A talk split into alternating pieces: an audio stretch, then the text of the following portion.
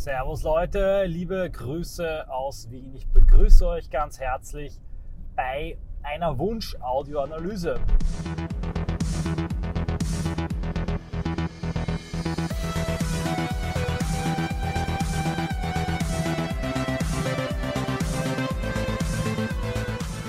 Relativ spät leider seit der letzten Umfrage, aber doch gehe ich auf die siegreiche Frage ein. Alle anderen Fragen, hochinteressante, waren dabei. Auf die bin ich kurz eingegangen in einer exklusiven Audioanalyse für MS Live Plus Unterstützer. Warum so spät? Nun ja, diese Audioanalyse, die wollte ich eigentlich sehr, ähm, ja, sehr intensiv bearbeiten und beantworten, weil sie doch ähm, ein Kernthema von mir anrührt, nämlich ein Argumentationsleitfaden gegen den Bevölkerungsaustausch. Und wie so oft ist die Perfektion dann mir leider zum Verhängnis geworden. Genau weil ich das eben so ausarbeiten wollte, hat es dann sich aufgestaut, bis vielleicht einige gedacht haben, es kommen gar keine Wunsch-Audioanalysen mehr. Und anders als geplant und gewollt, aufgrund auch von also unglaublich viel Schreibaufgaben. Ich schreibe die ganze Zeit seit Wochen und Monaten, die zusammengekommen sind, aber auch einem hohen Tribut, dass der Aktivismus wieder von mir fordert, möchte ich jetzt auf die Frage eingehen, die ich kurz vorlese und gestellt wurde sie mir von einem freundlichen Unterstützer. Argumentationsleitfaden dazu, wieso man keinen Bevölkerungsaustausch haben will. Dass er stattfindet, wäre hier bereits Konsens in der Diskussion gegen die Position, wir haben uns immer schon vermischt, unter Anführungszeichen, es gibt sowas wie ein Volk gar nicht, unter Anführungszeichen, Wanderung gehören zur Natur des Menschen dazu, etc. Darauf antworte ich, ein sehr guter Punkt, eine sehr gute Frage denn das ist eine Verteidigungsposition, auf die man stößt, irgendwann, wenn man sich durchgearbeitet hat. Durch die erste Verteidigungslinie der Bevölkerungsaustausch findet nicht statt, kann man recht leicht durchkommen, wenn man ein paar Zahlen parat hat und ähm, das lächerliche Verwirrspiel und Begriffsfragen aufdeckt. Wir kennen ja das Hauptargument, die Leute bauen den Strom an auf, Bevölkerungsaustausch sei eine umfassende Verschwörung, deren Existenz man nicht beweisen kann, obwohl es viele Indizien vielleicht gäbe für ähm, koordiniertes Vorgehen, aber man kann es nicht beweisen und damit ist der Bevölkerungsaustausch per se nicht beweisbar. Das ist natürlich sehr leicht durch ein paar semantische Schnitte und Griffe zu beseitigen. Nun, äh, der Bevölkerungsaustausch ist schädlich und schlecht. Vielfalt ab einem gewissen Grad ist schädlich und schlecht. Das kann belegen. Der Bevölkerungsaustausch zerstört unsere Wirtschaft nachweislich. Ich sage nur Stichwort dänische Studie zum Beitrag von MENAP-Migranten zum Staatshaushalt. Diese Art und Weise der Ersetzungs- und Massenmigration, die wir betreiben, ist Gift für die Volkswirtschaft als Ganzes, selbst wenn einzelne Kreise vielleicht kurzfristig von ihr profitieren würden. Zweitens, der Bevölkerungsaustausch zerstört das soziale Vertrauen und die Sicherheit. Wie tut er das und was macht er genau? Der Bevölkerungsaustausch führt zu einer ethischen Fragmentierung der Gesellschaft das gegenseitige Vertrauen, das in einer High Trust Society notwendig ist, bricht ein. Auch äh, die Mentalität bis hin zum IQ, die unsere Gesellschaft geprägt hat, verändert sich radikal durch Massenimport von Ersetzungsmigranten aus ganz anderen Regionen mit anderer Mentalität und anderer ähm, IQ-Landkarte. Und das führt zu einem äh, Zerwürfnis, zu Spannungen, zu immer stärkeren ausbrechenden Gewaltakten das gegenseitige Vertrauen, die Sicherheit, das soziale Kapital bricht ein. Dazu zu verweisen auf die einschlägigen Studien von Robert Putnam, der das unnachweislich äh, wirklich bewiesen und dargelegt hat. Es gibt mittlerweile Metastudien zu äh, einem Heer an Studien. Je mehr ethnische Diversität, desto weniger soziales Vertrauen. Und alle Projekte, die soziales Vertrauen benötigen, insbesondere eine saubere, ordentliche, sichere Gesellschaft, die gehen zugrunde am Bevölkerungsaustausch. Der Bevölkerungsaustausch zerstört die Demokratie. Ein Ausfluss des Vorgesagten. Demokratie basiert auf gegenseitigem Vertrauen. Das Vertrauen darauf, dass der andere selbst nach einem harten, scharfen Wahlkampf, wenn er gesiegt hat, die Grundlagen der Demokratie nicht beseitigen wird, sprich es möglich lässt, dass ein andermal zu einem Machtwechsel kommt, das Vertrauen ermöglicht alleine in dieser kurzen Phase, die wir gerade haben, einen friedlichen Machtwechsel. Wenige Phasen der Menschheitsgeschichte, dazu gehört Griechenland, aber auch das alte Rom mit den Senatoren, ließen in kurzen Augenblicken der Weltgeschichte eine friedliche Transition von Macht zu. In der Monarchie fand diese Transition von Macht ja auch äh, innerfamiliär statt, durch die Vererbung. Wahlkönigtum, allen ähm, Systemen, die demokratische Aspekte hatten, braucht es ein starkes gegenseitiges Vertrauen. Und diese Unterschiede und diese Vielfalt im Denken setzte eine Homogenität, eine substanzielle Gleichheit voraus. Der Bevölkerungsaustausch zerstört die Demokratie durch die ethnische Wahl, er fragmentiert die Demokratie und er führt dazu, dass es am Ende um die Steigerung der Geburtenraten geht und nicht die Verbesserung der Argumente und die Verbesserung der Politik. Bürgerkrieg. Ein Bürgerkrieg an der Wahlurne, der irgendwann zum echten heißen Bürgerkrieg wird.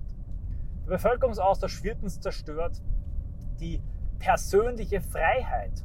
Und jetzt kommen wir schon in die, den Bereich, ich werde das gleich nochmal alles ein bisschen zusammenfassen, in dem man auch äh, Normis überzeugen kann.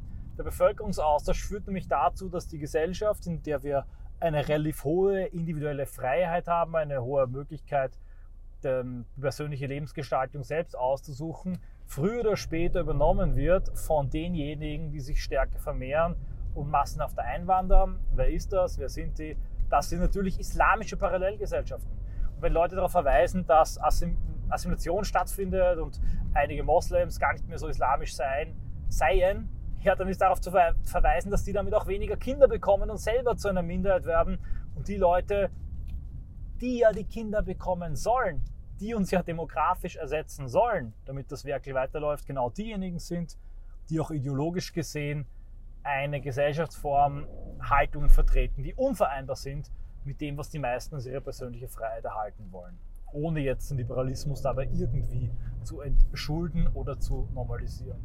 Und fünftens bedeutet der Bevölkerungsaustausch ganz direkt Gewalt, Vergewaltigung, eine totale Disbalance unseres Geschlechterverhältnisses durch Massenimport von jungen Männern in eine Altersgruppe, eine entscheidende Altersgruppe hinein, damit eine, eine Lage in diesem Land, in dieser nationalen Gefäß, die unglaublich ungesund ist, weil in dieser Altersgruppe ein guter Teil der jungen Männer, die noch dazu aus Gegenden mit hoher Gewalt und hohen Vergewaltigungsraten kommen, niemals eine Frau finden können, wenn es nicht eine Art ähm, äh, Polygamie, eine invertierte gibt, wo eine Frau mehrere Männer ähm, hat und zufriedenstellt.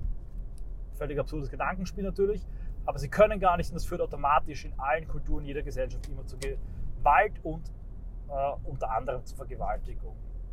Das sind die Punkte, die man belegen kann. Mit Zahlen, Daten, Fakten, das mache ich jetzt in der Audioanalyse nicht. Da braucht man nur googeln oder meine bisherigen Publikationen ein bisschen durchforsten. Und hier gilt es herauszufinden, was der eine Person besonders wichtig ist, was sie besonders trifft, äh, was ihr besonders am Herzen liegt, um mir dann konkret nachzuweisen, dass ganz genau dieser Wert, der besonders am Herzen liegt, direkt vom Bevölkerungsaustausch bedroht ist, weswegen der Bevölkerungsaustausch eben nichts Neutrales ist, das ihm egal sein kann. Kommen wir nun zu äh, dem, ein paar der Argumenten, die genannt wurden. Sprich also die Dinge, die tatsächlich der Werteunterstützer auf MS Life Plus als zu widerlegende Argumente äh, so gesagt hat. Also, wir haben uns immer schon vermischt, unter Anführungszeichen, schreibt er so. Er so. Darauf ist zu antworten, erstens, in welcher Form, wie. Und zweitens ist darauf zu antworten, na und? Natürlich haben Menschen, Völker und Kulturen bis zu einem gewissen Grad sich immer schon ausgetauscht, manche auch vermischt zu cleanen sogenannten, also neuen ähm, Völkern und Populationen. Die Hispanics sind ein Beispiel davon. Das heißt aber nicht, dass das, was gerade stattfindet, etwas ist, das zu begrüßen ist. Es wäre genauso, wenn ich bei einer Vergewaltigung sage, naja, Menschen haben sich immer schon gepaart, es gab immer schon sexuellen Kontakt. Naja, aber nicht jeder von diesen sexuellen Kontakten ist etwas Gutes und vor allem, man muss es ja auch nicht unbedingt wollen.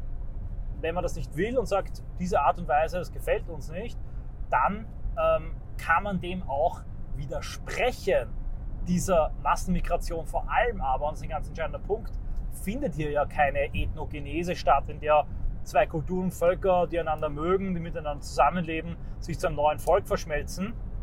Derartiges gab es auch in Europa, sondern hier findet eine Verdrängung statt, in der eine bestimmte Kultur, ein bestimmtes Volk, ohne Wesentliches vom anderen zu übernehmen, äh, in einer Art Kolonialisierung von unten das Land übernimmt. Und da, wo tatsächlich ähm, Austausch und Fusion stattfindet, geht das dann wiederum auf in genau dieser neuen dominanten Kultur und Gesellschaft. In dem Fall wären das islamische Enklaven. Sprich, das, was hier beschrieben wird, findet gar nicht statt. Selbst wenn, ist die Frage, ob man das ähm, nur weil es irgendetwas schon passiert ist, gut finden muss. Ein klassischer naturalistischer Fehlschluss. Wir haben auch immer schon Kriege geführt, alles wurde immer schon irgendwie gemacht. Die Frage ist, wie, in welchem Ausmaß und vor allem ist die Frage, warum darf man diese Ersetzungsmigration nicht kritisieren?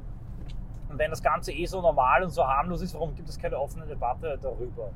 Ich bin also der Ansicht, dass das ein Scheinargument ist, das äh, erstens so tut, als würde das, was gerade passieren, etwas ganz Normales sein, etwas sein, das äh, nicht mit maximaler Zensur, mit massivem sozialem Druck, mit moralischer Erpressung bis hin zu terroristischen, antifaschistischen Druck erzwungen würde. Und zweitens ist es auch eine Themenverfehlung, denn es findet hier keine friedliche Fusion und allgemeine Panmixie aller Völker und Kulturen im großen Melting Pot statt, sondern es findet eine zunehmend anti-weiße, anti-europäische, anti-deutsche und immer aggressiver werdende Verdrängung der Einheimischen statt. Genauso gut könnte man dem indianischen Ureinwohner sagen, wo ist das Problem, wenn du von Amerikanern verdrängt bist, Völker haben sich immer schon vermischt. Themenverfehlung und zweitens naturalistischer Fehlschluss. Das zweite Argument von ihm. Wanderungen gehört zur Natur des Menschen dazu. Also nicht von ihm, sondern er bringt ein Argument vor. Ja, genauso gehört zur Natur des Menschen aber auch die Verteidigung des eigenen. Erneut wirkt hier das Indianer-Argument Wunder. Was ist, wenn man dem Indianer gesagt hätte, wo ist ein Problem, warum regst du dich auf, wenn Weiße kommen, Wanderungen gehören doch dazu. Jetzt würde der Linke vielleicht darauf sagen, ja okay, das kann man aber nicht vergleichen. Ja, das kann man nicht vergleichen. Warum nicht? Die Massenmigration hier hat negative Effekte. Die Massenmigration wird von vielen abgelehnt. Es gab vielleicht auch einige Indianer, die sich gefreut haben, dass die Weißen kommen.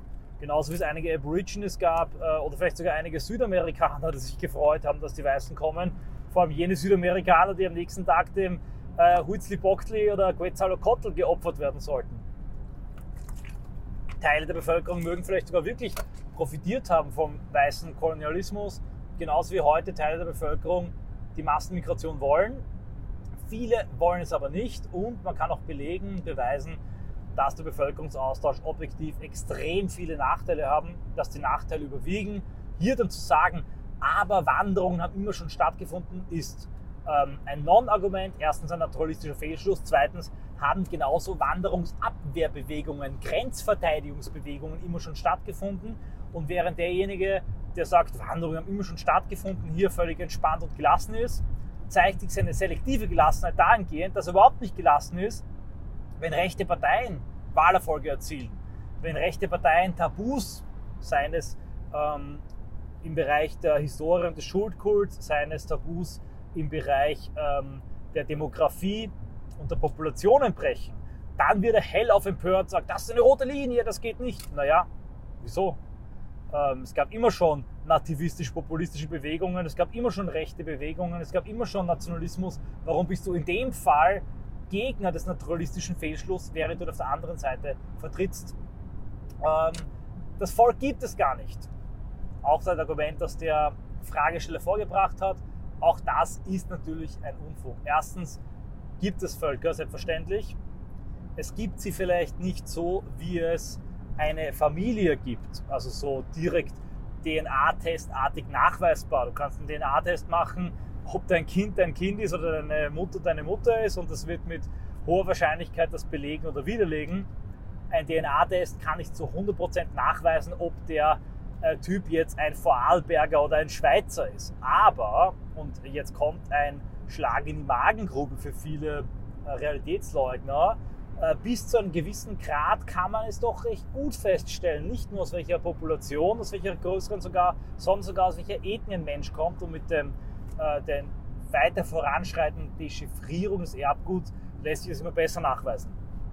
Ist ja völlig logisch, denn wenn Völker abstammungs- und fortpflanzungsmäßig ähm, über einen gewissen Zeitraum sich primär untereinander paaren, entstehen hier auch gewisse Ähnlichkeiten. Je länger der Zeitraum ist, desto klarer Je näher, je kürzer der Zeitraum, desto unschärfer ist das. Aber Völker gibt es als kulturelles Phänomen, als linguistisches Phänomen, als geschichtliches Phänomen und bis zu einem gewissen Maß auch als ein materielles, äh, genetisch nachweisbares Phänomen. Alles andere wäre ja absurd. Alles andere würde bedeuten, dass sich alle Menschen weltweit in einer Art Paarungslotterie völlig willkürlich über alle Grenzen hinweg immer wieder miteinander gepaart hätten oder dass jedes Kind, das auf die Welt kommt, und ich bitte um Verzeihung für den Begriff Paarung, sagen wir will lieber Fortpflanzung, Paarung will ich eher auf die Tierwelt vorbehalten wissen. Oder, äh, als ob es so wäre, davon geht das Argument aus, es würde jedes Kind bei der Geburt vom Storch gebracht werden, aus einem universellen, international kosmopolitischen Kinderhimmel und irgendwie wie so ein zufälliger Mensch auf die Erde herunterfallen. Genau daher stammt auch das absurde Argument, was wäre, wenn du in Afrika geboren wärst. Dich mit deinem Charakter, mit deiner Inklination äh, zu bestimmten psychologischen Verhaltensweisen, mit deiner Sprachwelt und Denkwelt, deiner, deinem gesamten Ich, das sich herausgeschält und sedimentiert hat, kann es nur genau in diesem Körper, in dieser Zeit, dieser Kultur und dieser Herkunft geben, ganz egal wie die aussieht. Das ist ein völliger Unsinn und das kommt aus so einem kartesianischen Menschenbild her, wonach das menschliche Subjekt eine Art Betriebssoftware ist, die von der Wetware, dem menschlichen Körper, äh, zu trennen sei. Nur eine kleine, ein kleiner Bezügel am Rande. Es gibt kein Volk, ist falsch. Und nächster Punkt, wenn der Typ sagt, es gibt kein Volk, eines gibt es auf jeden Fall, aber es gibt die Kriminalitätsstatistik. Und die Kriminalitätsstatistik und die Sozialmissbrauchsstatistik und viele andere Dinge zeigen, dass diese Massenmigration für uns als Volk und als Kultur schädlich ist. Wieder versucht, wird also versucht mit so einer Art äh, epistemologischen Fehlschluss, mit einem ähm, taktischen Nihilismus, wie das Edward Dutton nennt, eine äh, politische Debatte auszuschalten. Der Bevölkerungsaustausch ist ein beweisbares Phänomen. Dass Menschen ohne Migrationshintergrund hier leben, ist ein beweisbares Phänomen. Dass Menschen mit einem äh, wenig fremden Migrationshintergrund, europäische Migranten oder Migranten aus zivilisatorisch ähnlichen Kulturen, asiatische Migranten, sich relativ gut assimiliert oder integriert haben, sprich ohne negative Konsequenzen, ohne ähm, wirtschaftlichen, kriminologischen oder sonstigen Flurschäden.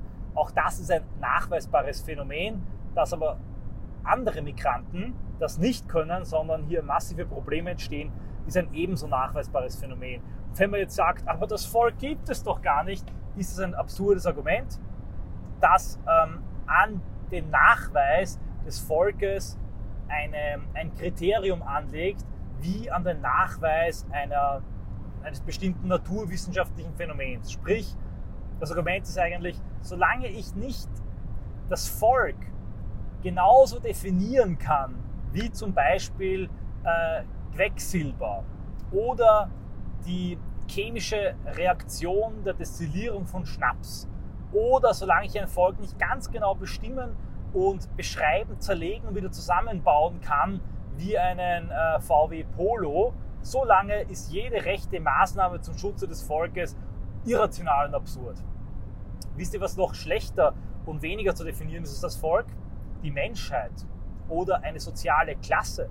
Was ist jetzt genau arm? Wo fängt die Armut an? Wo hört sie auf? Äh, was ist, wenn ich jetzt die Armutsgrenze bei, keine Ahnung, 15.000 ähm, Euro im Jahr festlege? Ja?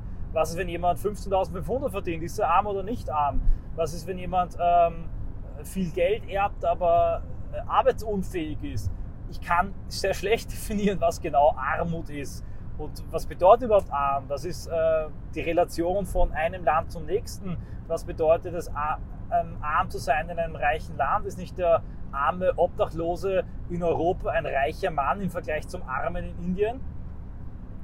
Und deshalb darf es jetzt keine Sozialpolitik mehr geben und deshalb schaffen wir jetzt einen Sozialstaat ab, weil wir nicht genau definieren können, was, was arm und reich ist genau dasselbe Argument, ein taktischer Nihilismus, der die allgemeine Unschärfe, die wir bei der Bestimmung eines jeden Begriffs und eines jeden Phänomens haben, einfach anwendet, um zu sagen, das gibt es nicht und deshalb tun wir so, als gäbe es das nicht. Das führt natürlich dazu, wenn man so agiert, als gäbe es kein Volk, dass es auf kurz oder lang gar kein Volk mehr gibt, weil man mit der Politik das Volk vernichtet und zerstört. Damit in einer Tour de Force habe ich hoffentlich ein paar Anregungen gebracht, wenn es mir irgendwann die Zeit erlaubt. Und leider erlaubt mir die Zeit immer weniger, auch weil ich jetzt Familie habe und weil ich ähm, leider kein Büro oder keinen Stab habe, der mir zum Beispiel auch die Arbeit der Erstellung, der Schneidung, der Audioanalysen, der Videos, der Beantwortung zahlreicher Nachrichten, der Betreuung zahlreicher Rechtsverfahren abnimmt. Ähm, weil ich all das nicht habe, bleibt mir wenig Zeit für Mußearbeit und aus dem Grund wird es mir die Zeit wahrscheinlich nicht gestatten, mal einen Argumentationsleitfaden für den Bevölkerungsaustausch auszuarbeiten. Ich verweise dazu aber auf viele andere gute Bücher, unter anderem von Martin Lichtmers mit Linken Leben, wo einige sehr gute Argumente aufgelistet wurden. Ich hoffe, die Frage ist damit zu einer gewissen Zufriedenheit beantwortet. Ich hoffe, ihr konntet euch zumindest ein, zwei, drei Argumente rauspicken oder habt ein paar Aha-Momente erlebt beim Anhören dieser Audioanalyse. Wenn ja, dann würde ich mich sehr darüber freuen, wenn ihr erstens Unterstützer auf MS Live Plus werdet, denn jede Unterstützung gibt mir auch mehr Mußestunden und Mußezeit und mehr Ruhe, damit ich mich genau solchen Arbeiten widmen kann und vor allem, wenn ihr diese Audioanalyse verbreitet. Denn aufgrund des selektiven Publikationsverbotes gegen Identitäre und insbesondere meine Person habe ich nur eine Reichweite, nämlich euch, wenn ihr diese Inhalte privat weiterleitet. Dafür im Voraus schon vielen lieben Dank und bis zum nächsten Mal.